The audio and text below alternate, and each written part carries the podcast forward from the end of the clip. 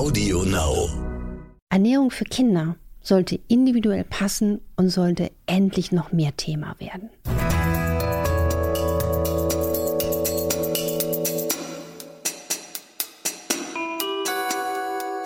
Dr. Anne Fleck, Gesundheit und Ernährung mit Brigitte Leben.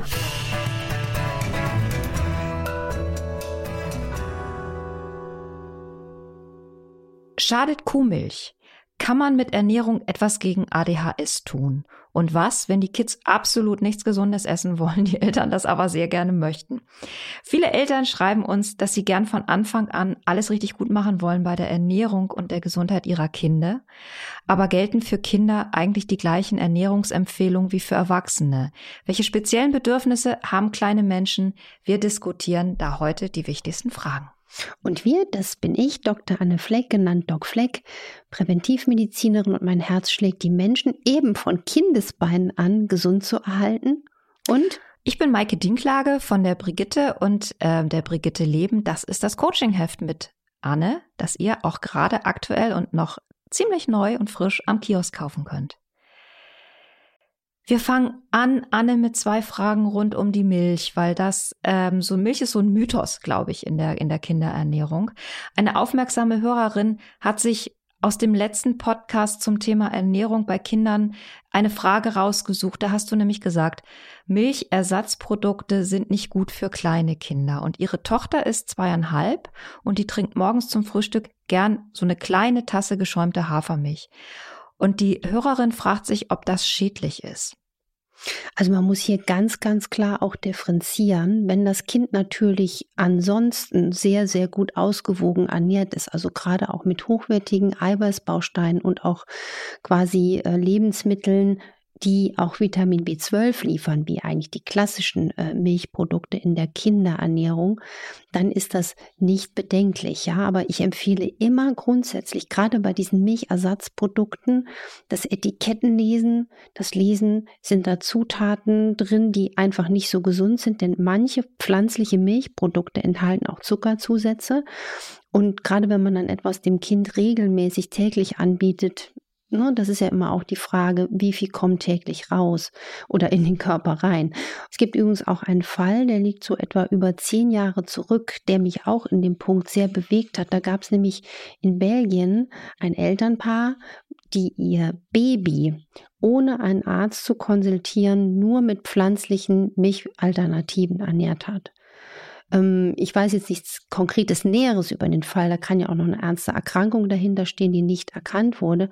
Aber das Kind ist letzten Endes gestorben an Mangelernährung. Das zeigt, dass man doch einfach da sehr differenziert rangehen muss und dass man bei Kleinkindern nach wie vor unter drei Jahren wenn sie es vertragen, also das muss man auch immer sagen, aber auch ähm, sagen muss, dass ähm, auch Milchprodukte im Moment noch äh, wirklich klassischerweise em empfohlen werden. Ne? Also jetzt in Form von äh, auch Joghurt etc. Aber ähm, natürlich, das gilt jetzt nicht für die Säuglinge, ähm, die kleineren. Die sollten erst ab sechs Monaten frühestens mit, mit Milchprodukten betankt werden. Und da sollte man einfach auch als Elternteil ein bisschen hellhöriger sein, wenn wir jetzt modern denken. Ähm, wenn Kinder äh, einfach ganz oft zu Infekten neigen, zu Nasennebenhöhlenentzündungen, dann ist das aus meiner praktischen Erfahrung auch ein Hinweis, dass Kuh, Schaf, Ziegenmilch, das Casein dieser Milchprodukte unter Umständen nicht gut vertragen wird. Ne? Aber es kommt jetzt nicht nur auf das Milchtrinken an, lange Rede, langer Sinn, sondern auch, oder auch Milchersatztrinken an, sondern was kriegt das Kind sonst noch auf den Teller, ist ganz, ganz wichtig. Du hast das Casein eben schon erwähnt. Eine Mutter, eine junge Mutter hat sich gemeldet bei uns, die ein Baby hat, das ist drei Monate und sie stillt es noch voll und sorgt sich jetzt um die Zeit ab sieben Monaten, wenn sie auf Brei umstellt und überlegt, ob sie dann Milchbrei verfüttern soll, weil sie selber Casein nicht verträgt oder nicht gut verträgt. Und das ist auch nachgewiesen im Antikörpertest bei ihr. Was würdest du da sagen? Also muss jemand, der schon selber diese Unverträglichkeit mitbringt, da besonders sensibel sein? Ich finde, das ist jetzt schon so eine Frage von super, super, super fortgeschrittenen. Ja, da könnte man jetzt fast schon unter äh, Ernährungswissenschaftlern und praktischen Medizinern diskutieren. Ich würde das beobachten. Ne? Man muss ja gerade bei diesen Kleinkindern sagen, wie wichtig ist auch die ähm, Vitamin B12-Versorgung. Das ist elementar auch für das Wachstum äh, des Gehirns, der Nervensysteme. Und da darf es gerade bei diesen kleinen Kindern nicht zu einer Mangelversorgung kommen. Ich würde es probieren, aber das Kind halt eben liebevoll beobachten und im Zweifel dann auch früh mich ähm, ärztlich äh, in eine Konsultation begeben. Eine Hörerin hat ein Kind im Kleinkindalter und würde gerne gesunde Snacks verabreichen, aber klar, das Kind steht jetzt nicht gerade auf Avocados oder auf Bitterstoffsalate und Nüsse findet es auch noch nicht so toll. Ihr fehlen jetzt langsam die Ideen, was sie noch machen könnte. Hast du Tipps für gesunde Snacks für Kinder im Kleinkindalter? Das ist natürlich echt ein Thema, obwohl bei der Avocado fällt mir sogar was ein. Ich habe mal eine Avocado, klar, die Avocado, ne, ernährungsphysiologisch ist sie so ein tolles Produkt. Ökologisch jetzt nicht das Beste, aber wenn man jetzt nur ernährungs wissenschaftlich auf die Avocado schaut, wenn man die mit rohem Kakao mixt und einer Dattel vielleicht rein, kannst du quasi mit einer Avocado auch einen Schokopudding machen. Der lustigerweise kommt drauf an, manchen Kindern gut schmeckt. Vorausgesetzt, man versucht auch die Kinder schon aus den ähm, Lebensmitteln, die man ihnen anbietet, jetzt nicht auf so einen Heißhunger, Süßzahn zu trimmen. Was ich ganz spannend finde, ich glaube, die die Kinder werden noch interessierter am Essen, wenn sie in den Prozess des Zubereitens mit eingebunden werden. Ich wollte ja als Kind immer Tellerdekorateur werden, also so nach dem Motto Brokkoli oben links auf dem Teller sieht vielleicht ganz gut aus. Und wenn die Kinder einfach vielleicht auch mitkriegen, ach, ich kann Gemüse in eine lustige Form schneiden oder ich kann äh, eine pürierte Himbeere äh, zu einem Eiswürfel einfrieren oder ne, so kann man zum Beispiel ja Obst auch ähm, wunderbar fein pürieren pürieren und daraus auch ein, ein, Eis am Stiel machen. Also das ist zum Beispiel eine Idee, die ähm, bei meinen kleinen Nichten und Neffen, den kleinsten bei, bei mir in der Familie, äh, sehr, sehr gut ankommt. Oder was auch spannend sein könnte, ist, wenn man Blumenscheiben aus eingeritzten Karotten mal macht. Die sehen gut aus, das bringt Spaß. Und auch, ich merke, ähm, Apfelschnitze und Apfelringe. Damit kriegt man kleinere Kinder schon mal äh, dazu. Ich bin aber auch dafür, dass man versucht, den Kindern gesündere Snacks anzubieten, die, wenn sie auch mal Hunger haben, was brauchen. Also, dass man auch mal versucht, in, in vielleicht einen, einen Keks zu backen, einen Haferkeks, aber nicht mit dieser vollen, äh, süßen Trönung. Und gerade solche gesünderen Kekse, die kann man auch schnell zubereiten, die lassen sich leicht transportieren, die sind gut aufzubewahren. Man hat dann auch als Eltern einfach auch äh, nicht jeden Tag so das Gefühl, ich muss jetzt viel mir wieder was neu ausdenken. Was auch interessant ist, ich würde das wirklich mal machen, gerade fällt mir spontan ein, dieses lasst uns doch einen Teller dekorieren. Da kann man richtige kleine Kunstwerke schaffen. Ja, also einfach dieses Gefühl, also jetzt nicht, wir spielen mit Essen, aber ähm, ich bin dran beteiligt. Was das Kind nämlich selber macht, dann hat es ja auch das Interesse dran. Und was auch super ankommt, finde ich, wenn man ähm, Muffins macht, aber eben gesündere Muffins, ne? Also die können ja herzhaft sein oder eben auch süß und dann mit gesunder Süße aus zum Beispiel Trockenobst beispielsweise oder aus schon reiferen Obstsorten ein großer Bringer ist bei uns auch zum Beispiel äh, bei diesen kleineren Kindern der Familie Bananen Schokomuffins ohne Zucker mit Buchweizenmehl. Finde ich toll. Banane Schoko ist ja auch antidepressiv wirksam. ne? Doppelter Nutzen. Ja, ich liebe das. Ich liebe einfach Banane Schoko. Ich merke, das ist so ein schönes Soulfood. Und ähm, wenn Kinder Milch vertragen, also einfach oder jetzt auch mal ein Milchersatz oder so ein schöner Brei aus Lein-Chiasamen oder auch ein Joghurt-Quark, wenn er gut vertragen mit, mit, mit Obst oder Himbeeren. Und dann, dass die dann sagen, ich kann mir das dekorieren. Also ein Beispiel ist, ähm, meine, meine kleine Nichte und mein kleiner Neffe, die sind jetzt sechs und neun und die essen quasi schon, seit sie das essen können, wirklich jeden Tag diese Art Dog Fleck Frühstück. Die vertragen Gott sei Dank Milchprodukte, also die, die schwören dann auf ihren Quark äh, mit bisschen Joghurt.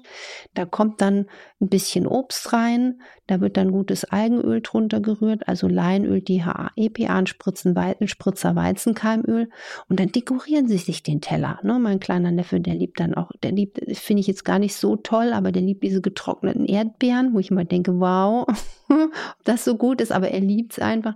Dann kommen da noch Nüsse, Kernchen drunter. Und dann rührt ähm, meine Schwester auch noch ein bisschen Akazienfasern, Flohsamen drunter. Das geht so schnell. Die Kinder sind sehr, sehr lange satt. Die haben das eigentlich perfekte Zellfutter.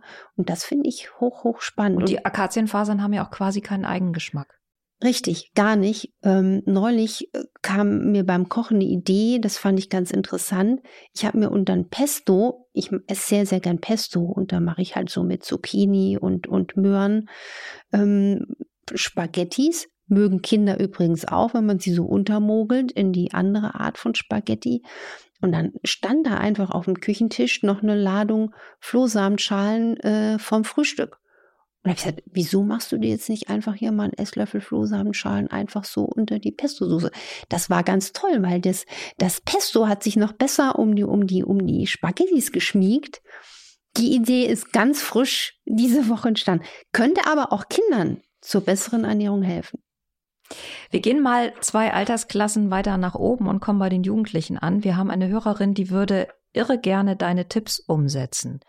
Also gesunder ernähren, ähm, aber auch vielleicht nur noch zweimal am Tag essen und so weiter.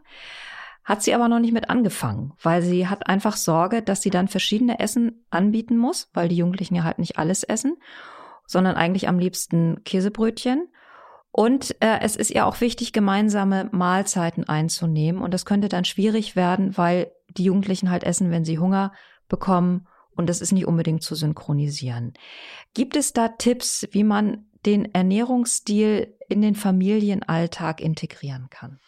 Also mein Tipp wäre zum Beispiel ähm, schon diese Art zum Beispiel Frühstück. Also wenn man jetzt sagt, ich mache, es geht ja auch eine Zeitfrage, ne? wenn du quasi so eine Lein-Chiasamen-Mischung machst, einfach mal ausprobieren. Ne? Also du hast Leinsamen, Chiasamen, kannst sie ja mixen so zu feinem Staub, machst das dann mit einem Milchersatz, für die, die Kuhmilch eben nicht gut vertragen, ne, sind ja immer 30, 40 Prozent. Ähm, kannst da noch eine gedrückte Banane reinmachen als Süße, ähm, lässt das schön quellen. Du hast etwas, was du nicht kühlen musst, was du nicht jeden Tag, jeden dritten einkaufen musst, wenn du eine große Familie hast. Und dann stellst du einfach auf den Tisch vielleicht noch eine, eine Schale Heidelbeeren, eine Schale Nüsse. Du hast dann deine Flohsamenschalen auf dem, Tisch stehen und Akazienfasern. Jeder kommt so ein bisschen selbst ins Machen oder dekoriert seinen Teller. Und es gibt auch geröstete Leinsamen, die wie Kranz schmecken. Also, dass auch Kinder und Jugendliche sagen, das da schmeckt mir richtig gut. Ja, also richtig hammermäßig. Es muss einfach auch schmecken.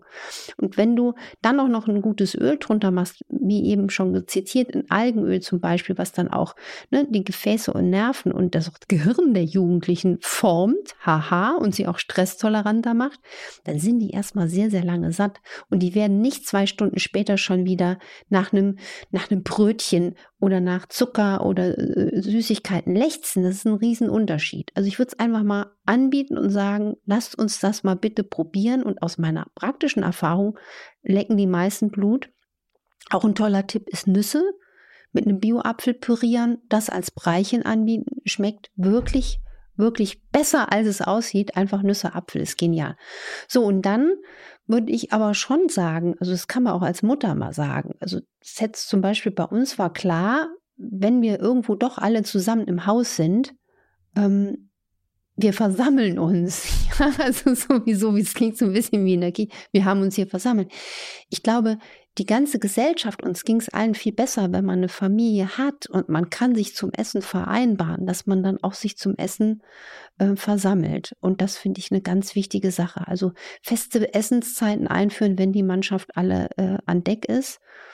Und ähm, und einfach das gesunde Tellerprinzip. Einfach vielleicht auch mal erklären. Leute, packt euch die Hälfte des Tellers mit Grünzeug voll, eine Handtellergröße Eiweiß und Kohlenhydrate lieben Jugendliche ja auch besonders. Also da muss man auch wirklich sagen, die brauchen das ja auch zum Wachstum. Also so ein bisschen jeder aufeinander zugehen. Und aber ich würde dieses Ritual alle an den Tisch, alle an den Tisch und alles auf den Tisch so ungefähr ähm, schon einführen und auch dann als Mutter sagen, pass mal auf, ich kann nicht hier für zehn Leute verschiedene Gerichte kochen. Das kann man ja auch mal sagen. Eine Hörerin hat engen Kontakt zu ihrem Patenkind. Das ist jetzt drei Jahre und sie beobachtet, dass es ein extrem hohes Energielevel hat. Das ist, Kind ist sehr ungeduldig, langweilt sich schnell äh, und es ist wie ein Spatz. Ähm, und eigentlich ist es nur dann richtig gut, wenn es Kuchen oder Donuts oder derartiges gibt. Dann schlingt es das alles so in sich hinein. Sie fragt sich jetzt, ob da ernährungsmäßig was schief läuft und ob man über diese hohe Kohlenhydrat- und Zuckerzufuhr das Kind erst recht in so eine Art Hyperaktivität drängt. Ja, ist ja eine ganz, ganz äh, liebe Frage fürs Patenkind. Also danke für diese tolle Frage. Da ist absolut was dran. Wir wissen, ähm, dass gerade dieses ähm, Zucker und Süßstoff hat einen unheimlich anregenden äh, Effekt. Ne? Also aus eigener super Erfahrung, wenn ich ein Buch schreibe ähm, und dann dann sitze ich da auch und gönne mir auch mal Schokolade, weil ich einfach weiß, das ist hier der Flasch fürs Gehirn. Ne? Und aber das Problem ist, wenn die Kinder jetzt wiederholt dann sehr viel Zucker äh, konsumieren, dann züchtet das auch die Gier nach dem nächsten Zuckerschub. Das ist programmiert. Da gibt es ja sogar tolle Studien dazu, die nachgewiesen haben, dass man dann auch quasi chronische Entzündungen entwickeln kann im Hypothalamus, also in genau der Region des Gehirns, die dich quasi immer wieder genauso da so hinlechzen lässt oder mit zittrigen Fingern, dass man denkt, jetzt brauche ich schon gleich wieder das nächste. Und da wäre jetzt auch wieder der, der Tipp, was kann man diesem Kind anbieten als Alternative, was auch seinen Heißhunger, besänftigt. Und das wäre wieder diese innovative Mischung aus Eiweiß und Fett. Also zum Beispiel ein Quark mit Obst mischen und dann ein bisschen gutes Fett drunter, ein bisschen Flohsamenschalen drunter, dem Kind anbieten. Wie kann ich den Teller dekorieren oder eben Milchersatz? Und das macht was mit dem Kind, weil es auch seine Süßhunger äh, quasi Begierde da ähm, abdreht und ihm dann langfristig die Chance gibt, auch wenn es vielleicht eine ADHS entwickeln könnte, das ist ja auch belegt, dass da gute Omega-3-Fettsäuren einen wunderbaren Effekt haben können. Was ich mir wünschen würde. Was ich mir wünschen würde, ich hoffe, dass diese Folge wieder viel dazu beiträgt, dass sich die kleinen Menschen gesünder durchs Leben schlagen können und dass wir sie auch besser in dieser Zeit führen können und ihnen helfen. Ich hoffe und wir hoffen, dass ihr Spaß hattet an dieser Folge und viel Nutzen rausgezogen habt für euch und für eure Kinder. Und wenn das so ist, ist es total wichtig, dass ihr uns abonniert auf Audio Now und uns auch viele Sternchen gebt bei iTunes und uns einfach gut bewertet. Und wenn ihr Fragen habt, wie immer, eine Nachricht an infoline.brigitte.de. Und nächste Woche treffen wir uns hier wieder und dann reden wir über ein Jahrtausende altes System, das uns heute noch oder auch schon wieder oder immer mehr fasziniert. Das ist Ayurveda. Kennt jeder, jeder kennt irgendwen, der es auch schon mal ausprobiert hat. Und wir schauen mal mit moderner medizinischer Sicht darauf. Wir freuen uns auf euch und sagen Tschüss für heute. Ja, Tschüss für heute. Macht was draus und grüßt eure Kinder von mir.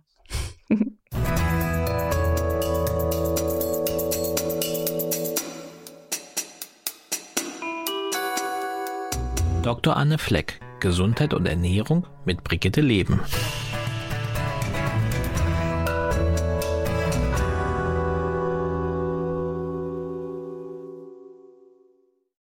Dieser Podcast ist für heute zu Ende. Damit ihr aber die Zeit bis zum nächsten Mal überbrücken könnt, hätten wir noch einen Podcast-Tipp für euch. Worum es geht, das hört ihr jetzt. Hallo, ich bin Julia Schmidt-Jorzig und moderiere den Podcast Elterngespräch. In meinem Podcast bekommt ihr die volle Bandbreite, die Familienleben ausmacht. Jede Woche habe ich ganz und gar unterschiedliche Themen und ebenso unterschiedliche Gäste bei mir. Bei mir sind Eltern zu Gast, die über ihr Familienmodell oder ihr Familienleben erzählen. Egal ob alleinerziehend, homosexuell, gepatchworked oder was auch immer, bei mir kommen alle zu Wort, die eine gute Geschichte zu erzählen haben. Mal ist es schwere Kost, mal leichtfüßig, aber nie bla bla. Außerdem beantworten wir einmal im Monat mit einer Psychologin gemeinsam eure Fragen. Darüber hinaus bekommt ihr bei uns fundierte Interviews mit echten Experten zu Themen aus Psychologie, Wissenschaft, Geburts- und Kinderwunschmedizin bzw. Kinder- und Jugendmedizin und, und, und. Hört doch mal rein auf Audio Now und überall dort, wo es gute Podcasts gibt. Audio Now.